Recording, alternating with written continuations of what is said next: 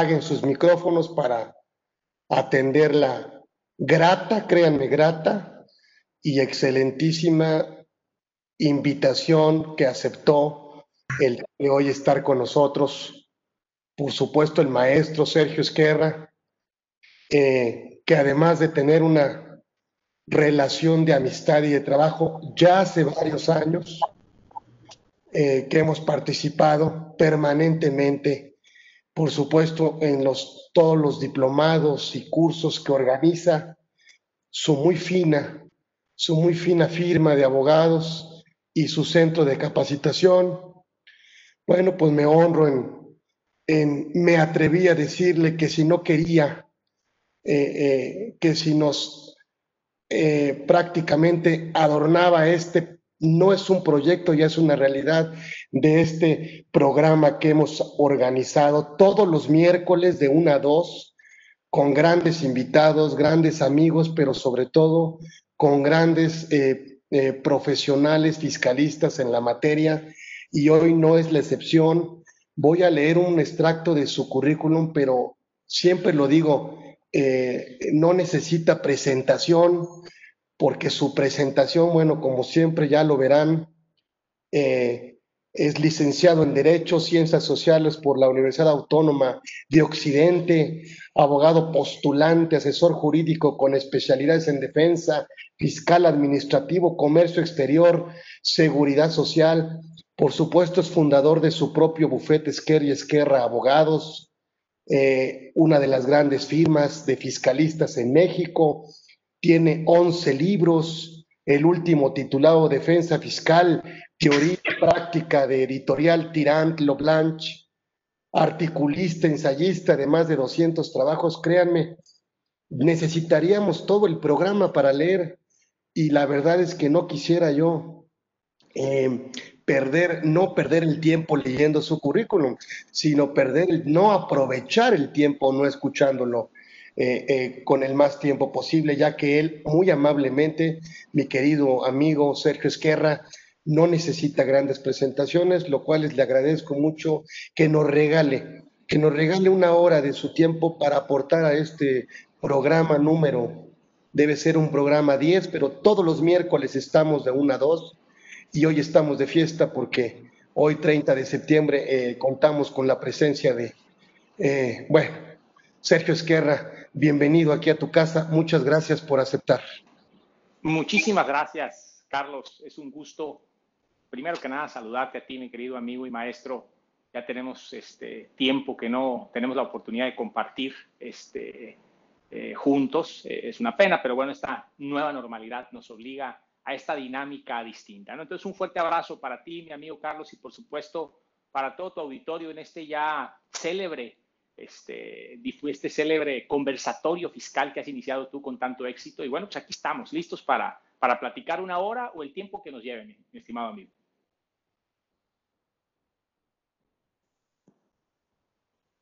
No. Hablamos un tema de la... Platícanos de este título que le hemos pagado a este conversatorio en donde aprovechar tu expertise y por supuesto, bueno, esta inconstitucionalidad ¿Mm? es correcto. Así. claro que sí. Bueno, desde nuestra perspectiva lo es, ¿no? Eh, de hecho, este concepto, este, vamos a verlo así, esta denuncia de inconstitucionalidad la tenemos ya hecha en varios asuntos a lo largo y ancho de la República. Es un asunto relativamente novedoso porque inicia con la reforma fiscal eh, que tuvo vigencia a partir de enero de este año y todavía, bueno, con los tribunales que han eh, tenido este estancamiento de actividades, como todos los demás tipos eh, de actividades en el país, pues no hemos tenido todavía la oportunidad de tener un pronunciamiento firme. Sin embargo, estamos convencidos de que el legislador cometió en esta ocasión un grave error. Y nos referimos a la fracción 3 del artículo 26 del Código Fiscal de la Federación, que es el que regula un tipo específico de responsable solidaria en materia fiscal. Pero antes de entrar en materia, y solamente para efectos de dejarlo en claro a los que vengan un poquito más atrás, eh, distinguir que no es lo mismo una responsabilidad subsidiaria que una responsabilidad solidaria, solamente porque son términos que pudieran llegarse a confundir. Eh, la responsabilidad subsidiaria, eh, como tú bien lo sabes, estimado Carlos, nos habla de una responsabilidad que nace cuando el deudor principal no cumple con la obligación del pago. Y una responsabilidad solidaria, que es la que regula el 26 del Código Fiscal de la Federación en varios sujetos y por varios supuestos, en realidad son todos deudores de un mismo crédito fiscal. Pudiéramos llamar incluso deudores sobrevenidos en función de eh, el agotamiento de las hipótesis que establece la norma. Tenemos síndicos, liquidadores, tenemos retenedores, por ejemplo, en carácter de responsable solidario, eh, en términos del 94, fracción 4 y 5 de la ley de renta, eh, los prestadores y los prestatarios, en este caso, bueno, tienen esa obligación de retener las contribuciones que se generen, que se paguen por estos asimilables a salarios y enterarlos al fisco federal. Tenemos responsables solidarios también eh, a los socios y accionistas de las personas morales. Tenemos como responsables solidarios también a los directores gerentes este, y administradores de estas personas morales que son el contribuyente obligado. Precisamente la hipótesis que nos ocupa la fracción tercera del 26. Entonces, distinguir de entrada, para los que vienen un poquito más atrás, que esta responsabilidad solidaria nos hace responsables en los supuestos que establece la ley de forma sobrevenida, colmándose las hipótesis respecto al crédito fiscal que adeude el contribuyente obligado principal, ¿no? Como parte de esta relación jurídica y tributaria entre el sujeto activo, el Estado, y el sujeto pasivo, el contribuyente. Entonces, nos ubicamos en esta fracción tercera. Eh, la reforma fiscal 2020, como tú lo sabes, estimado amigo, trajo consigo una serie de cambios de gran relevancia. Eh, desafortunadamente, creo, y quizás eh, no me vas a dejar mentir, la mayoría en perjuicio del contribuyente y sus derechos.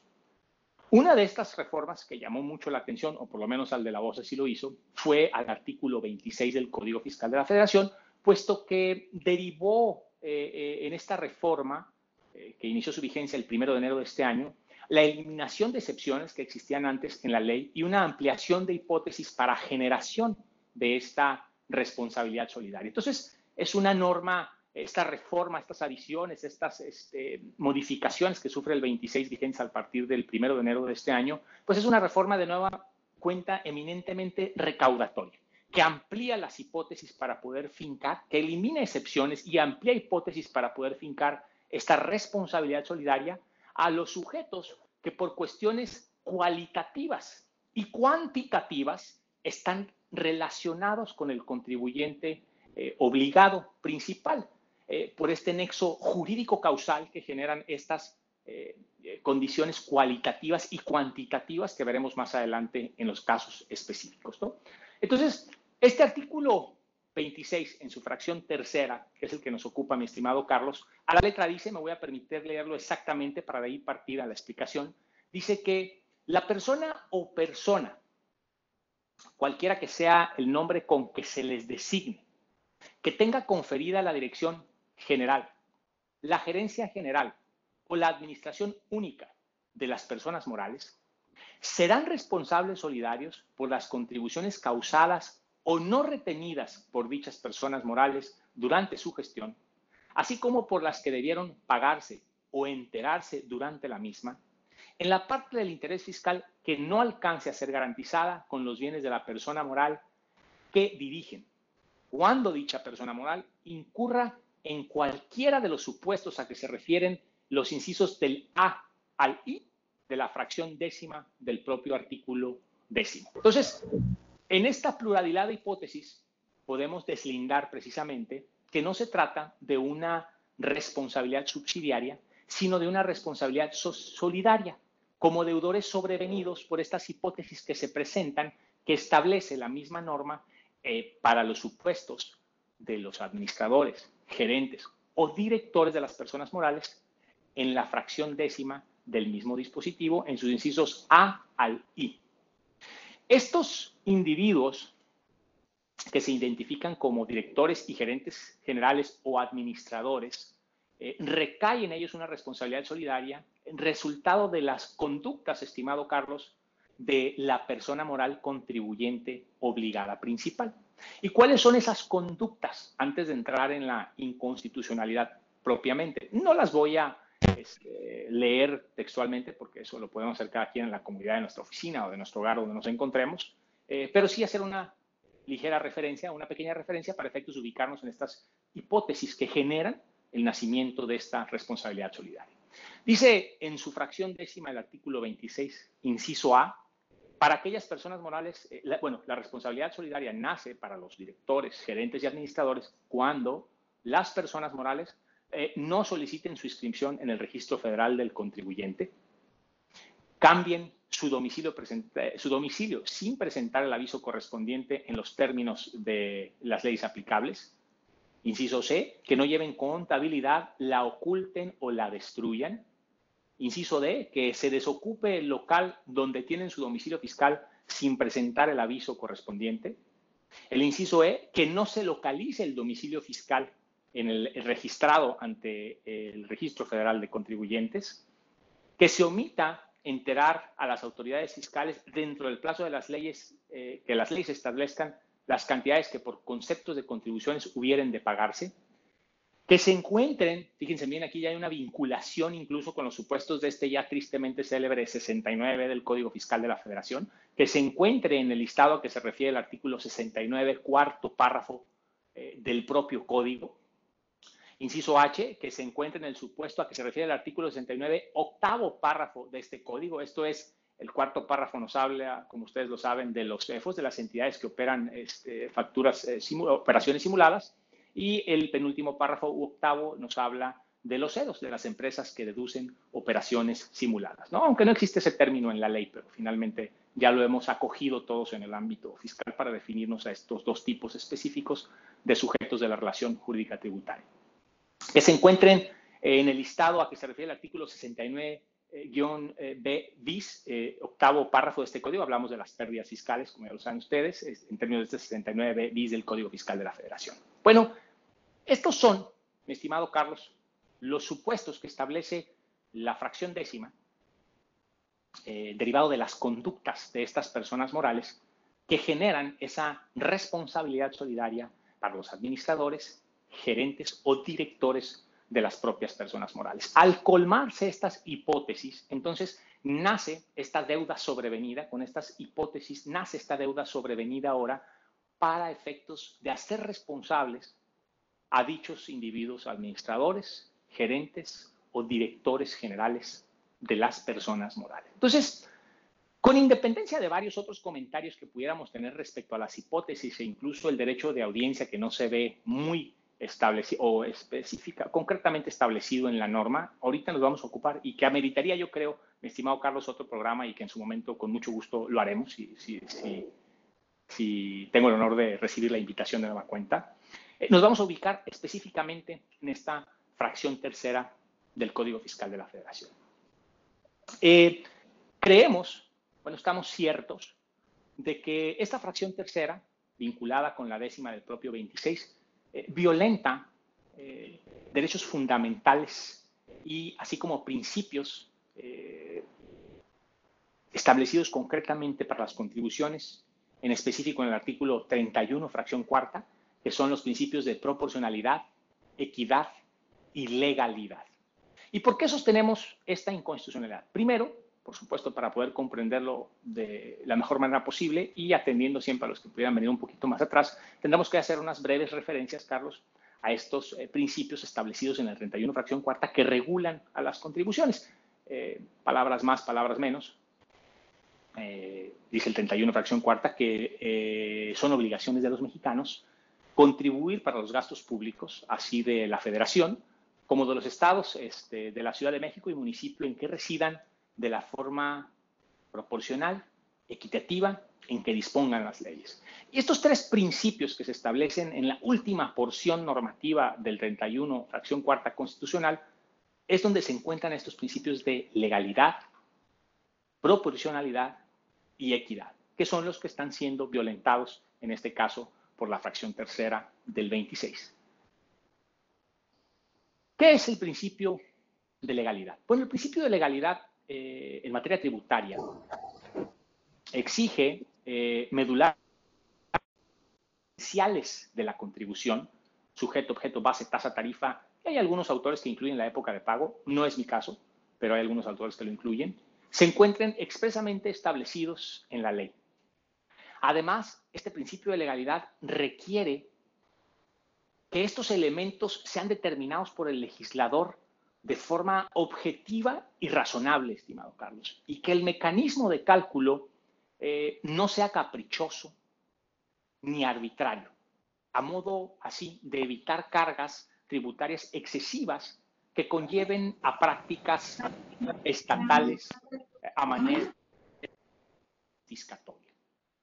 Por una parte tenemos este principio de legalidad. Por otra parte tenemos eh, también en esa última porción del 31 fracción cuarta de la Constitución el principio de equidad que fundamentalmente eh, entraña una igualdad de trato de la ley a los sujetos, a los sujetos pasivos, contraposición lógica, distinto tratamiento a los que no. Vamos bien hasta aquí, mi estimado Carlos, porque de repente eh, escucho algunos micrófonos que se activan. Nada más si me puede responder. Muy bien, Sergio, por favor. Sí, ah, no se ha cortado la transmisión. Gracias, gracias. De repente no sé si se ha cortado la transmisión.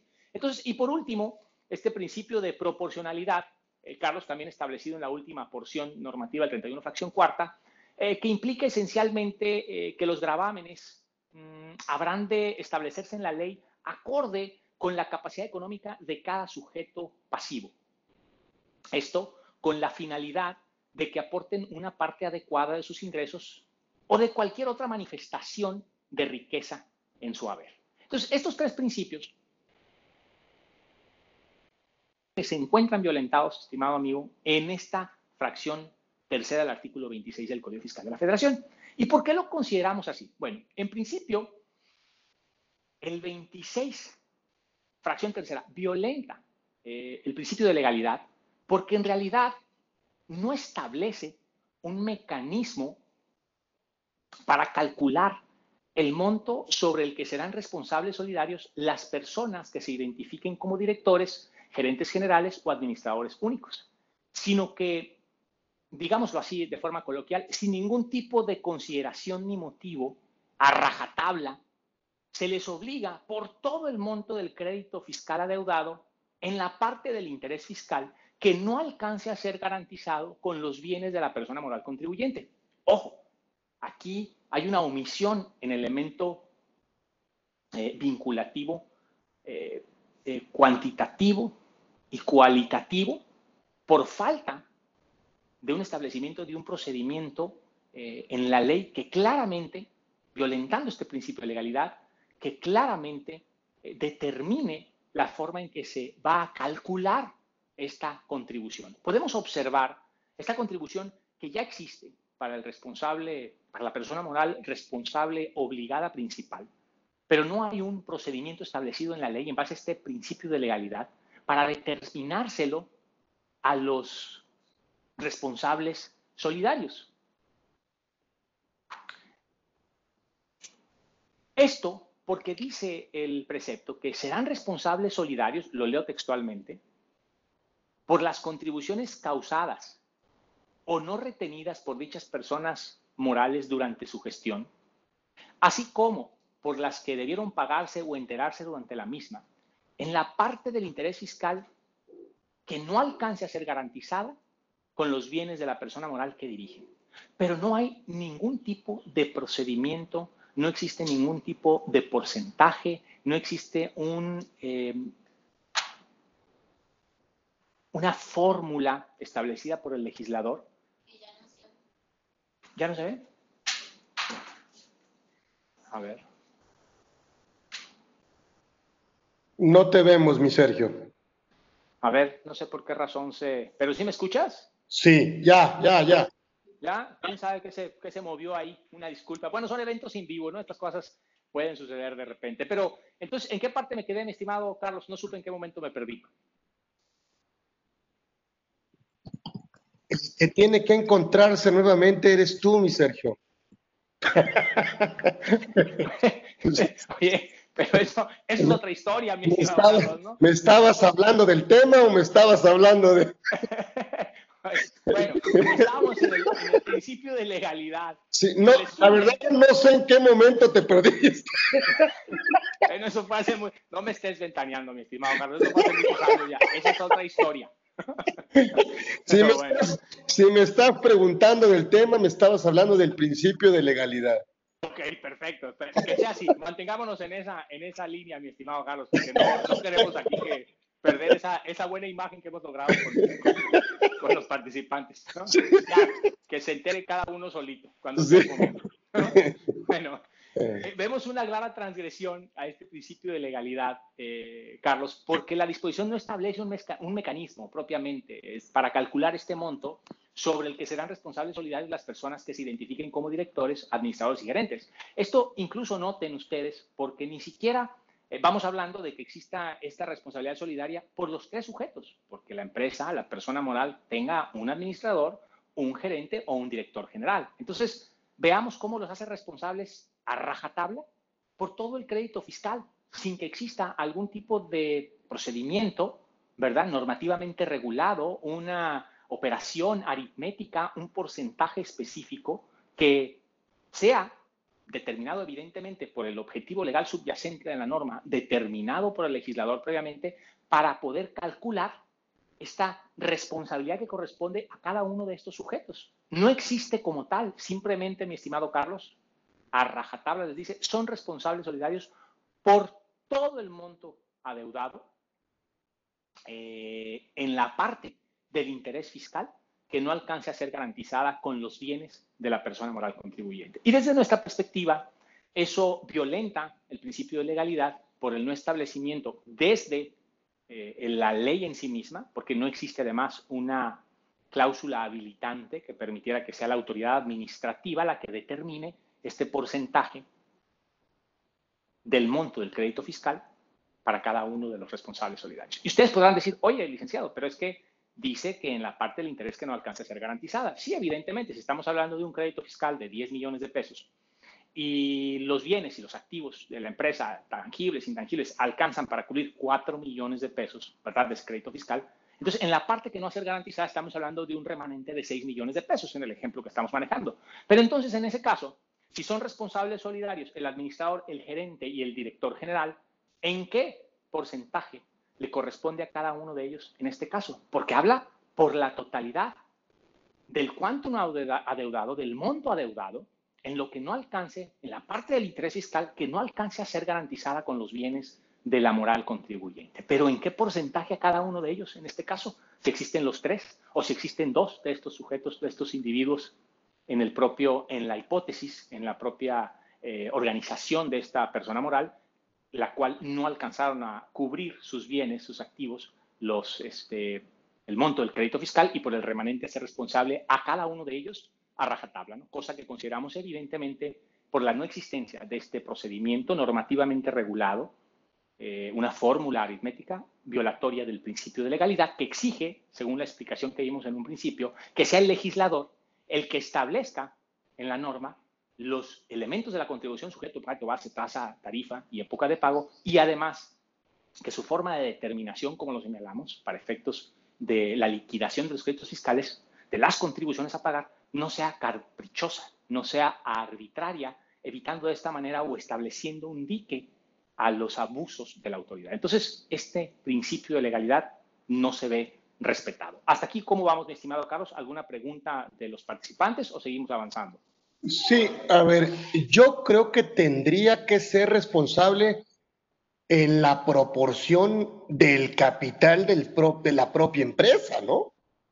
Sí, pero ahí ya, Carlos, ya estás hablando tú aquí de capitales, si te refieres al cuadro accionario, en el caso de los directores, administradores y gerentes generales, no tienen por qué formar parte del cuadro accionario, entonces no existe esa forma eh, de vincular cuantitativamente para cada uno de ellos esta responsabilidad solidaria. Como sí existe, qué importante lo que señalas, Carlos, porque sí existe esto para los socios o accionistas, que es lo que nos lleva ahora a la siguiente inconstitucionalidad. Primero que nada, no hay un procedimiento establecido en la ley para determinar el porcentaje. No lo hay.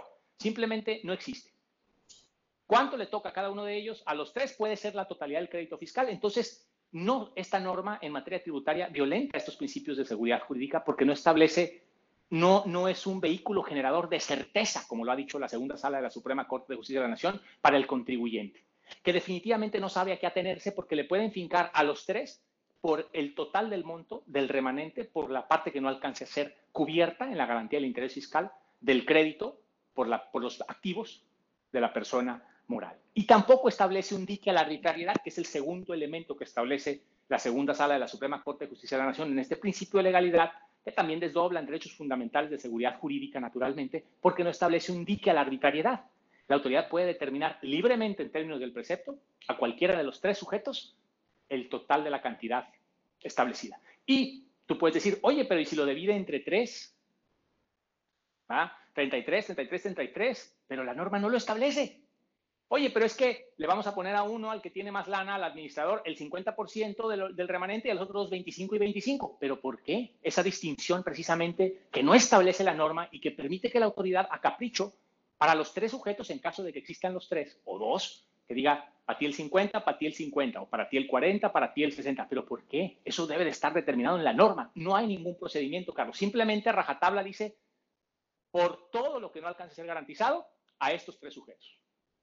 Evidentemente, al no existir este procedimiento, se violenta el principio de legalidad y estos derechos fundamentales de seguridad jurídica que exigen en términos de la interpretación de la segunda sala de la Corte, eh, particularmente hablando de la seguridad jurídica en materia tributaria, que la norma sea un vehículo, dice textualmente la segunda sala de la Corte, generador de certeza para que el contribuyente sepa siempre a qué atenerse y en un aspecto negativo que sea o sirva como dique para las arbitrariedades de las autoridades. Así lo dice textualmente la segunda sala de la Corte. Entonces, desde ese aspecto consideramos esta inconstitucionalidad. Pero luego viene este, esta nueva arista que se presenta con ese comentario tan importante que haces tú, que ya nos lleva a hacer una comparación con otros sujetos que se encuentran en hipótesis similares, violentando pues ahora la garantía de equidad, mi estimado Carlos. Porque si nos vamos a la figura de los socios y accionistas. Esto es, aquellos individuos que tengan un nexo jurídico causal con la persona moral por formar parte del cuadro accionario, o sea, porque tengan acciones o partes sociales, tratándose de una eh, sociedad civil, son responsables solidarios también por existir este nexo jurídico causal, este vínculo cuantitativo y cualitativo, pero la norma, en el caso de ellos, que está ubicado en la fracción 10 del 26, que me voy a permitir la lectura, aquí se establece una forma de determinar ese monto de responsabilidad solidaria, que no lo hace sobre sujetos que se encuentran en condiciones similares, como lo son los administradores, gerentes o directores de las propias personas morales. Porque dice el 26, fracción décima, mi estimado Carlos, que son responsables solidarios con los contribuyentes, dice, las, fracción décima, los socios o accionistas respecto de las contribuciones que se hubieran causado en relación con las actividades realizadas por la sociedad cuando tenían tal calidad, en la parte del interés fiscal que no alcance a ser garantizada con los bienes de la misma.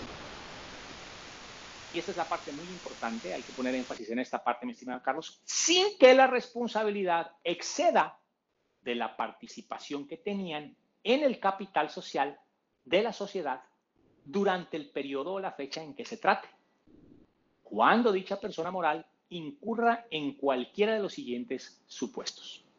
La responsabilidad a que se refiere esta fracción únicamente será aplicable a los socios accionistas que tengan o hayan tenido el control efectivo de la sociedad respecto de las contribuciones que se hubieran causado en relación con las actividades realizadas por la sociedad cuando tenían tal calidad. Entonces, en esta porción, en esta fracción, esta fracción, porción normativa también del 26, encontramos la responsabilidad de los solidarios de los socios y accionistas. Entonces, de una comparación entre la fracción tercera a la décima, encontramos estas diferencias y estos elementos, principio eh, de legalidad, principio de proporcionalidad y equidad, que se violentan en la fracción tercera, porque aquí sí encontramos, primero que nada, un procedimiento para determinar esta responsabilidad solidaria. Y lo dice claramente el precepto en la parte del interés fiscal que no alcance a ser garantizada con los bienes de la misma, sin que esta responsabilidad exceda de la participación social que tenía en el capital social.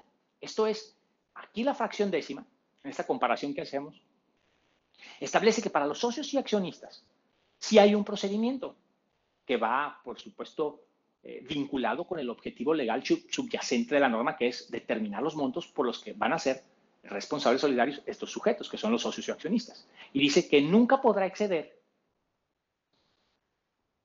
de la participación que tenían en el capital social en el momento.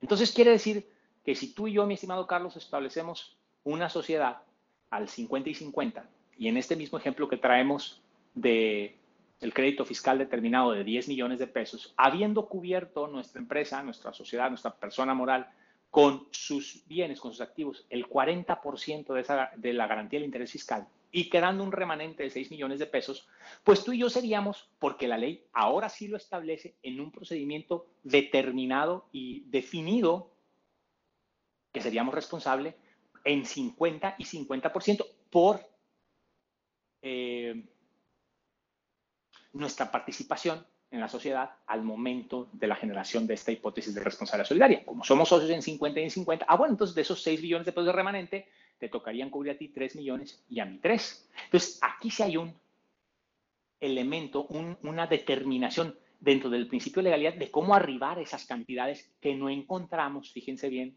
eh, compañeros participantes, para los administradores, gerentes o directores generales. Porque para ellos es a rajatabla la totalidad. Pero para los accionistas, en función de su participación en el capital social. Vamos bien hasta aquí.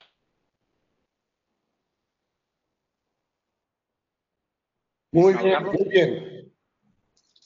Adelante, adelante, Sergio. Vamos bien entonces, perfecto. Entonces, vemos esa diferencia, mi estimado maestro y amigo, como para los gerentes, administradores y directores no hay un procedimiento. Pero para los accionistas, para los socios que tienen en el cuadro accionario acciones o partes sociales, pues sí encontramos un procedimiento normativamente regulado para arribar a las cantidades que tienen que cubrir por su parte responsable solidaria. Y esta nunca podrá exceder o será en proporción a su participación social en la persona moral contribuyente obligada principal en la parte del interés fiscal que no alcance a ser cubierto con los bienes de la misma.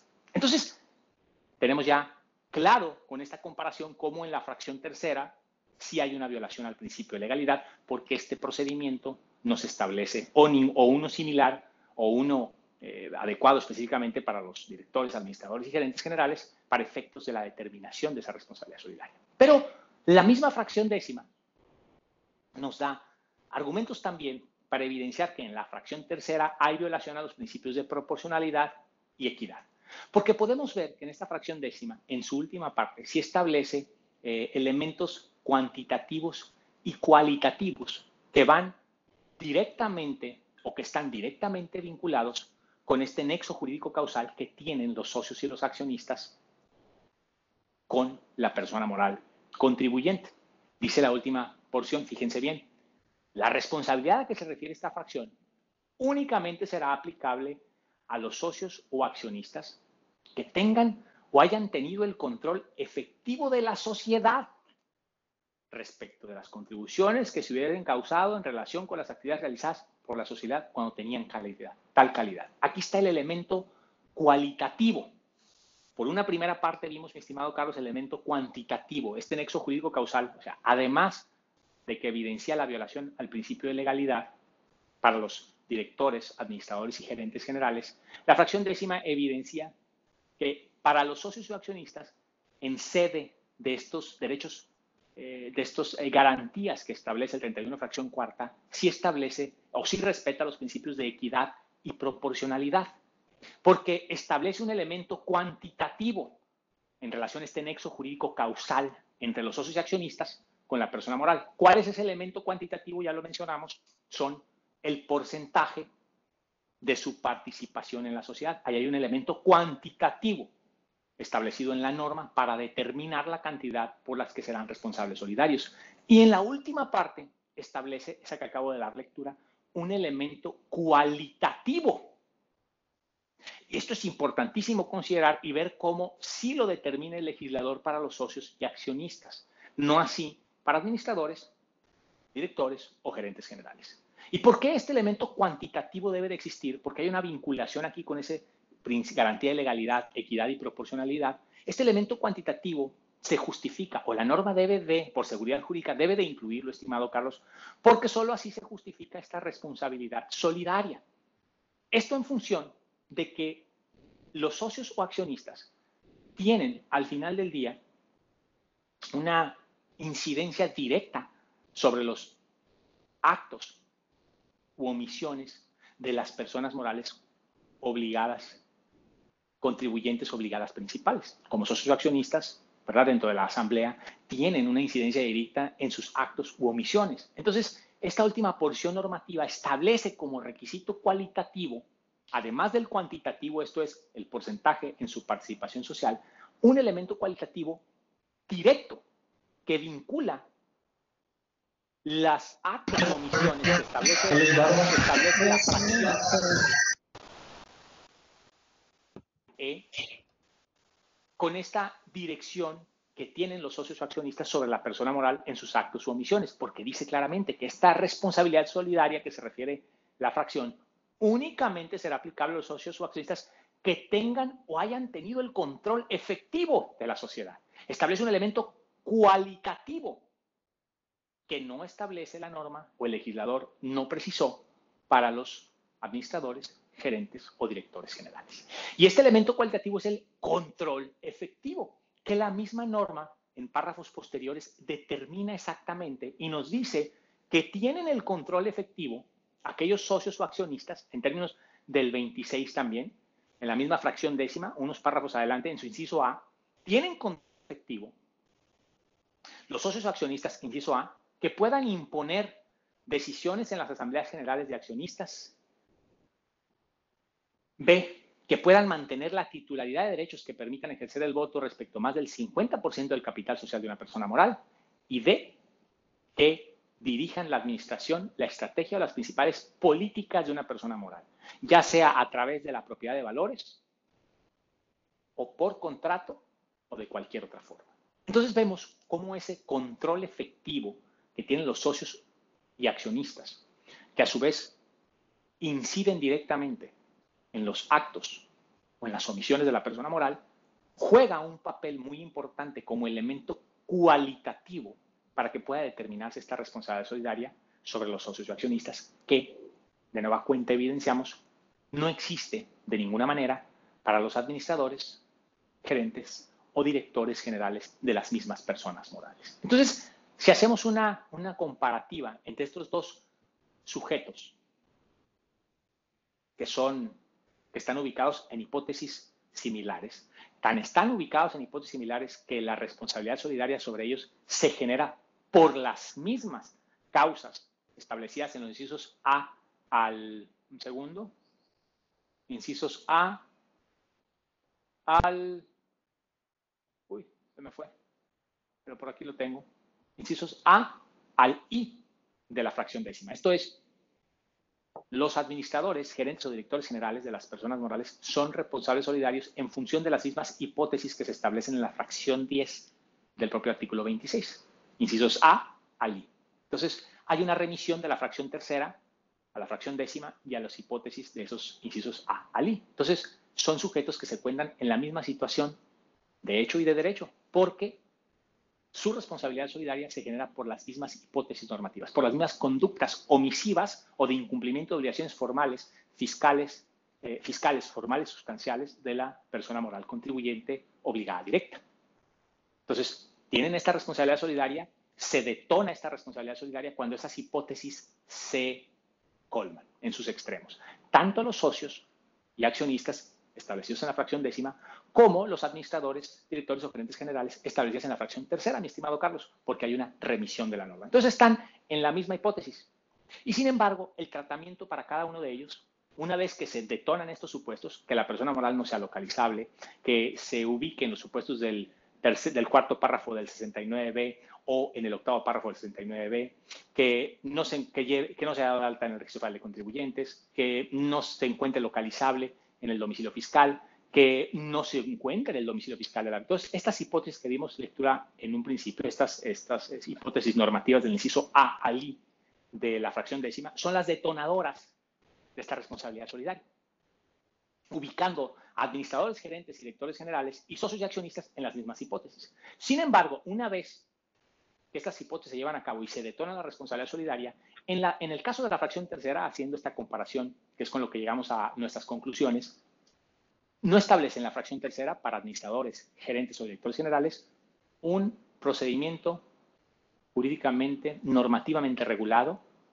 para determinar las cantidades que tienen que cubrir por responsabilidad solidaria. Como si se establece, en comparación, para que veamos esta, esta incondicionalidad que se presenta para los primeros de la fracción tercera, administradores, gerentes y directores generales, como si se establece para los socios y accionistas de las personas morales, donde hay un procedimiento establecido por, determinado por el legislador, para, para calcular y liquidar este, este, este monto que les corresponde del crédito fiscal en función de su participación social. Ahí está el procedimiento, obedeciendo al objetivo legal subyacente de la norma que establece el legislador para liquidar esas cantidades específicas por las que son responsables solidarios, que no puede exceder nunca de su participación social, lo que lleva una vinculación directa, estimado Carlos, como ya lo habrás podido deducir, con el principio de proporcionalidad, porque hablamos de que la proporcionalidad en términos del 31 fracción cuarta eh, establece, en esencia, que los individuos deben de pagar contribuciones en base a esa capacidad contributiva que tienen. Entonces, esa responsabilidad solidaria está vinculada directamente con su porcentaje en la participación social, respetando un principio de proporcionalidad. O sea, establece un procedimiento que para los de la fracción tercera no, establece un elemento cuantitativo en función de esta garantía eh, de proporcionalidad del 31 fracción cuarta que para los administradores, gerentes y directores generales no establecen. Y por último, también regulan un elemento de carácter cualitativo en función del control efectivo que la misma norma establece. Esto quiere decir que si un socio o accionista, ojo, esa se la pueden llevar ustedes a los que tengan eh, el ingenio, si, si prenden bien el radar ahorita, quiere decir que si tus socios o accionistas de una persona moral, Carlos, no tienen el control efectivo de la sociedad, ojo, porque esto no es un, no es un argumento letrista, ¿eh? ese control efectivo lo establece y el propio SAT cometió el error de cerrar la pinza al punto de los absolutos, porque dijo, a los únicamente son responsables solidarios los que tienen control efectivo. Entonces, si en tu acta de asamblea ordinaria, extraordinaria, estableces que alguno o, algunos de tus socios no tienen ese control efectivo, entonces no podían ser responsables solidarios. ¿eh? Y no es un argumento letrista porque es una norma de aplicación estricta, porque habla en términos del artículo quinto del Código Fiscal de la Federación, nos habla de elementos de la contribución simple y sencillamente el sujeto de esta específica responsabilidad solidaria. Entonces, ojo también ahí con esa que les dejamos en el radar por si alguno la pescó y pueden implementarla como parte de sus planeaciones fiscales. Pero bueno, entonces, en conclusión, mi estimado Carlos, para los socios y accionistas, sí existe este elemento cuantitativo, sí existe este elemento cualitativo, el control efectivo, y sí existe un procedimiento para determinar las cantidades que adeudan sobre la parte del interés fiscal que no, encuentre, que no pueda ser garantizada con los bienes de la empresa y que en comparación con los administradores, gerentes y directores generales no existe. Eso es a rajatabla por todo el monto, sin ningún elemento, o sea, sin procedimiento legalmente establecido por todo el monto, sin un elemento cuantitativo, una porción de cuánto le corresponde a cada uno de ellos en su caso, ni tampoco un elemento cualitativo como lo es para los socios y accionistas, el control efectivo. Entonces, con eso arribamos, mi estimado Carlos, a las conclusiones. No sé cómo vamos hasta aquí, si hemos sido lo suficientemente claros o si quieres que abundemos en algo. no, no, no, no. Es, tu, es tu, eh, tu tema, tu momento, pero me parece que habría que precisar lo que entenderíamos por control efectivo. Eh, yo, control efectivo para mí es quien determina quiénes, cuándo y cómo llevarse las utilidades de la empresa. O sea, quien, quien decide cuándo repartir dividendos es el que tiene el control efectivo. Así lo entiendo yo. Claro, bueno, mira, pero fíjate lo que estás diciendo, Carlos, y aquí es donde me estás dando toda la razón en el argumento, porque así lo entiendes tú. Sin embargo, la ley establece absolutos. Entonces, aquí no hay margen. Fíjate, esta reforma, mi estimado Carlos, que de hecho nos vamos al 2014 y es muy interesante cuando se hacen estas adiciones. Previo a la, reforma del Código Fiscal del 2014, Carlos, no sé si recuerdas, no existía, o sea, simplemente decía a los que tengan control efectivo. Pero no establecía los supuestos específicos. Entonces, las defensas, los juicios los ganábamos porque esa idea que tienes tú del control efectivo, que es atinada, no puede quedar al criterio de la autoridad, que era la que determinaba quién tiene el control efectivo. Entonces, los juicios de responsabilidad solidaria los ganábamos todos, los reventábamos en los tribunales, porque la norma no definía qué era el control efectivo. Entonces, ¿qué es el control efectivo? El que tenga más acciones, el que toma este tipo de decisiones. Entonces, como ganábamos todos los juicios por eso, Carlos, deciden en el 2014 determinar, pero en esta decisión llevaron su, en, la, en el pecado llevaron la penitencia, como dice el dicho coloquial, porque ahora establecen absolutos. Entonces, como es una norma de aplicación estricta, porque nos habla de los elementos de la contribución, es directamente de los sujetos, porque los responsables solidarios son sujetos de esta relación jurídica tributaria, son parte de los elementos de la contribución. Ahora el control efectivo quedó determinado en tres incisos, Carlos. Dicen, a los que impongan decisiones en las asambleas, a los que mantengan la titularidad de derechos que permitan ejercer el voto por más del 50% o a los que dirijan la administración, la estrategia o las principales políticas de una persona moral.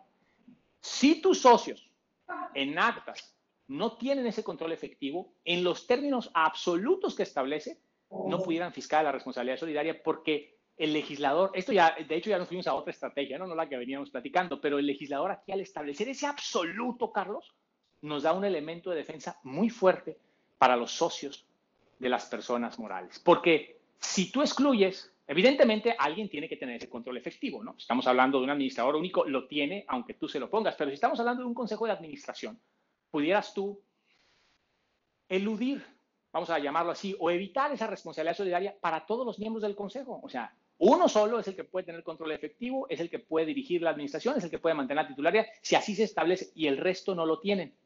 Estrictamente en los términos que la norma lo establezca, y había una manera en el futuro de tener un argumento de defensa muy fuerte cuando se finca la responsabilidad solidaria, porque los socios que protegimos del Consejo de Administración de esta manera no tienen ese control efectivo en los términos precisos que establece la norma. Aquí es donde se cometió el error de parte de la autoridad, porque queriendo subsanar la ambigüedad que existía antes, que nos permitía estas interpretaciones tanto a ti como a mí, pero también a la autoridad, y aquí es donde viene la ilegalidad, porque no puede quedar a libre arbitrio de la autoridad decidir cuándo hay control efectivo o cuándo no, porque había una amplitud de interpretación y de criterio que al final de cuentas era el administrador de auditoría fiscal federal, bueno, administrador local, antes era administradores locales, el que decidía si había control efectivo o no. Entonces, esa inseguridad jurídica nos hizo reclamarlo en tribunales y los ganamos todos los juicios porque la norma no establece que es el control efectivo y no puede, tratándose una materia tan solemne, tan formal como es la fiscal, de quedar este elemento a criterio de la autoridad. Entonces ahora dijeron ellos muy vivos, ah, pues vamos a corregirlo. ¿Y cómo lo corrigieron? Determinando hipótesis específicas, puntuales, porque dice la norma, fíjate bien, Carlos, dice, la responsabilidad a que se refiere esta fracción, es la fracción décima para socios y accionistas, la responsabilidad a que se refiere esta fracción únicamente, únicamente, repito por tercera vez, únicamente, es un absoluto, un término absoluto, únicamente, aquí perdieron, será aplicable a los socios y accionistas que tengan o hayan tenido el control efectivo. Únicamente, lo digo otra vez. Y te vas a los supuestos del control efectivo que te establece la misma norma en esos, incisos, A, B y C de la fracción décima, entonces todo tu consejo de administración pudiera tener esta, o se les pudiera determinar esta responsabilidad solidaria únicamente si tienen la capacidad de imponer decisiones en las asambleas, mantener la actividad de derechos que permiten ejercer el voto por más del 50% o dirigir la administración o las estrategias o las principales políticas de una persona moral. Pero si a tus miembros del Consejo de Administración les excluyes estas atribuciones específicas, no caerían en el supuesto de únicamente, ya te lo repito, es absoluto, y entonces no se les pudiera determinar. Y no es, no es un argumento letrista, Carlos, porque esta norma es de aplicación estricta. Se en términos del artículo quinto del código, ciertamente admite todo tipo de interpretación, pero, pero, iniciando por la interpretación literal, que es lo que incluso la Corte ha establecido para las normas tributarias, el principal método de interpretación es la literal. Y haciendo esta interpretación literal y una aplicación estricta de la norma, un socio accionista que no tenga el control efectivo no pudiera ser responsable solidario. Híjole, que este artículo 26, apasionante, tan complejo a la vez. No, hombre, y nos da materia para, para eh, varias charlas. Pero y, pues nos va, y nos da materia porque no solo en la fracción tercera, sino que el artículo transcrito, yo creo que nos advierte varios puntos y yo quiero tú, eh, si tú estás de acuerdo. La fracción de referencia, que es la, la décima, a la cual obviamente emulan las fracciones tercera e inclusive la décimo séptima, que es la 17. La de la participación social, ¿verdad? También nos remite para allá. Sí, exactamente. exactamente. Entonces, y la base para el caso, fíjate que hoy nos trae todos locos de operaciones inexistentes, que son los incisos G y H, y tal como sucede con las fracciones 9 y quinta del artículo 17H bis, pues a diferencia de los supuestos en las fracciones cuarto y quinto del artículo 17H bis, en el caso de la responsabilidad solidaria, es que la hipótesis para los EFOS queda igual. Queda igual en tanto que la hipótesis para los EDOS, fíjate, fíjate nada más, queda supeditada eh, al monto de los FDIs por 7 millones 804 y además monto que además que discurre de aquel referido con base a, a, unidades de medida, o sea, de UMAS. Claro, no, y Carlos, ¿y, por qué 7 millones 804? Quiere decir que 7 millones 803 se le hicieron pocos, y sí, 7 millones 805 se le hicieron muchos, pues hay una completa arbitrariedad del legislador injustificada, ¿no? Y si reciba la si, si, perdón, si revisamos la exposición de motivos no encontramos una justificación para ese monto, o bueno, que nos dé una, una luz sobre el por qué se tomó esa decisión, ¿no? sobre ese monto en específico. Con, coincido completamente contigo. Y con la inconveniencia de que en tanto la normatividad penal, fíjate, está referida en NUMAS, y por lo tanto, pues no existe necesidad inclusive de modificar el valor. Pues eh, eh, lo que pasa es que esta cantidad por sí solo se va a elevar al año de acuerdo al valor de la UMA. Y el valor para la responsabilidad solidaria, pues es fijo. Es fijo, es correcto. Tienes toda la razón, coincido, coincido en, lo particular y, en lo general. Si nos vamos a la fracción décima, que es la que tú estás hablando, inciso H, pues cualquier modificación a ese, pues deberá ser motivo de reforma.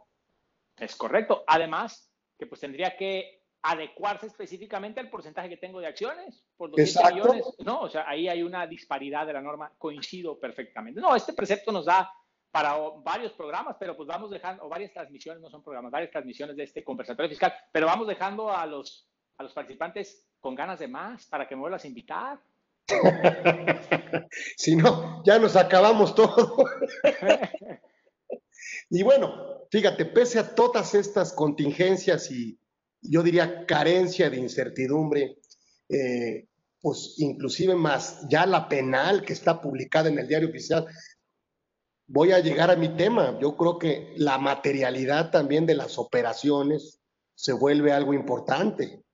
Este, independientemente de que el contribuyente se corrija y presente declaraciones complementarias que eliminen de sus cálculos los FDI este, de los contribuyentes que recibió de, los, de las EFOS, pues el asunto arriba un tinte penal que no, no, no forzosamente delincuencia organizada, sino simplemente un delito de enajenación de este tipo de comprobantes, pues será nuevamente importante, fíjate, contar los soportes de materialidad está vinculado directamente la responsabilidad solidaria con supuestos y también para las pérdidas fiscales declaradas Exactamente, el 69 bis, ¿no? Entonces, claro, la materialidad está también, bueno, en esta reforma la vincularon con la responsabilidad solidaria, ¿no? Así es. Lo que la vincularon con la responsabilidad solidaria.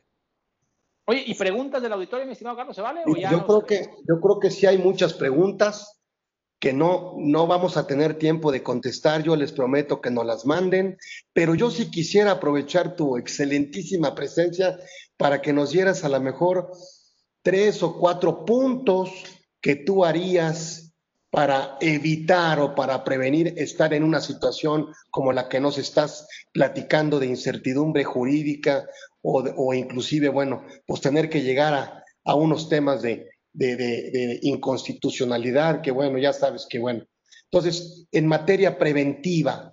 Claro que sí. Bueno, eh, naturalmente, mi estimado Carlos, las hipótesis son muy claras. ¿no? En materia preventiva es el cumplimiento de obligaciones fiscales formales y sustanciales, como lo establece claramente las hipótesis eh, del inciso A al I de la fracción décima del artículo 26, porque en tanto las personas morales no incurran en estos eh, eh, actos u omisiones que establece categóricamente la fracción décima, entonces no estaremos en esta posición de la responsabilidad solidaria, ¿no? Eh, tomando como ejemplo la no localización, la no localizabilidad de una persona.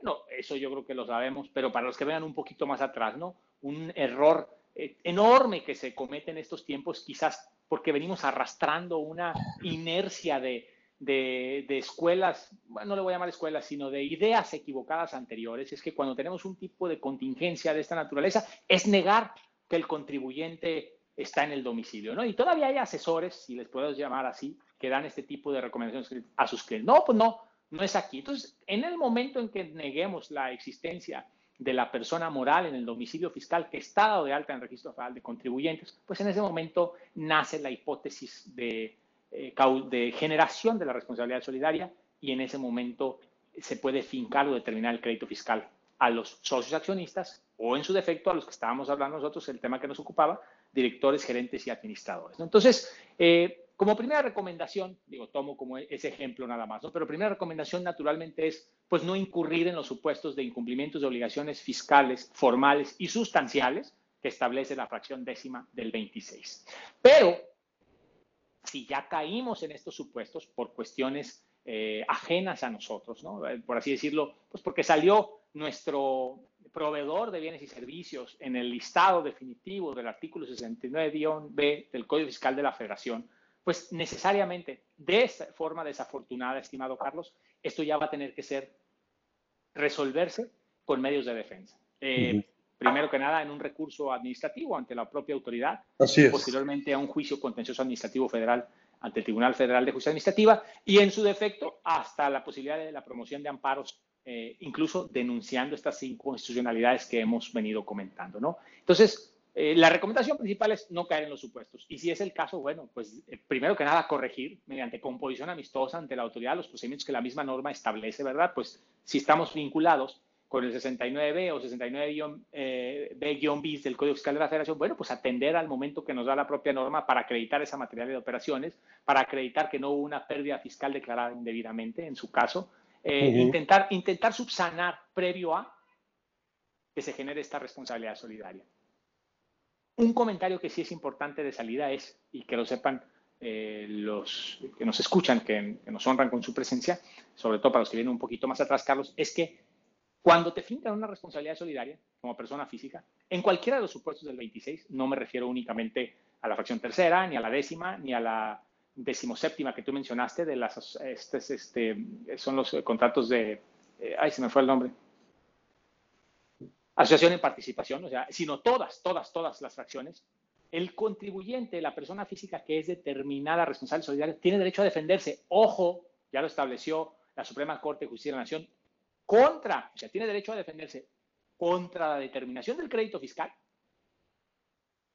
y contra la resolución que le finca la responsabilidad solidaria. Esto es importante que se sepa porque nos da una oportunidad de una doble defensa. Incluso déjame mencionarte que aquí en el despacho hemos rescatado varios asuntos que nos han caído por responsabilidad solidaria, eh, de asuntos perdidos por diversos eh, despachos que llevaron el asunto previamente. Y cuando nos caen en responsabilidad solidaria tenemos la oportunidad de defender al socio, al accionista, al administrador, al gerente o al director general, eh, al asociante, al síndico, liquidador, etcétera, a todos los supuestos personas físicas que establecen esta como responsable solidaria, responsabilidad solidaria o deudores sobrevenidos, se tiene la oportunidad de defenderlo por el crédito fiscal, o sea, tienes la oportunidad de volver a esgrimir defensa contra la determinación del crédito fiscal, y me refiero a, inclusive el procedimiento de fiscalización del que pudo haber derivado, tratándose de revisión de gabinete, vista domiciliaria, revisión electrónica, etcétera, y también tienes derecho a defender al responsable solidario por la resolución que le finca esa responsabilidad solidaria. Entonces, de alguna u otra manera, tenemos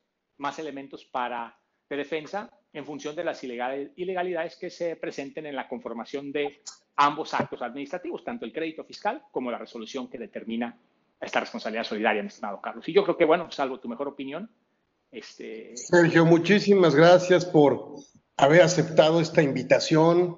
La verdad, este, eh, muy buena convocatoria. Gracias a los que se metieron en este programa. Gracias a ti por regalarnos esta, esta hora. Te lo agradecemos mucho. Estaremos siempre al pendiente eh, y te invitaremos permanentemente a ver si nos honras con, con aceptar nuestras permanentes invitaciones.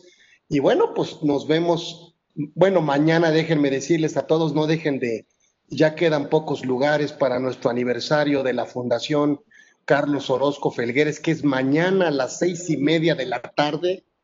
Eh, va a estar por Facebook también, pero es un evento gratuito, se pueden meter este, eh, eh, en, en, la fundación, ¿sí? Para que mañana a las seis y media conmemoremos el 17 aniversario de la fundación. Y por supuesto, bueno, queríamos un día antes tener esta excelente plática con el maestro Sergio Esquerra, a quien aprecio y, reconozco. Muchísimas gracias y el próximo miércoles nos vemos. Ya tendremos un especial. Muchas gracias, Sergio Esquerra. Muchísimas gracias por estar. ¿Mm? Al contrario, muchísimas gracias a ti. Te doy un fuerte abrazo. Por supuesto, mañana yo sí estaré presente en el evento. Además, por el cariño que te tengo y por el cariño que le tengo todavía a tu padre, como no, porque lo conocí brevemente, pero lo respeto y por esa, ese cariño que tengo a ti extensivo hacia él, ahí estaré presente a todos los que nos acompañaron por honrarnos con su presencia, de verdad. Muchas gracias.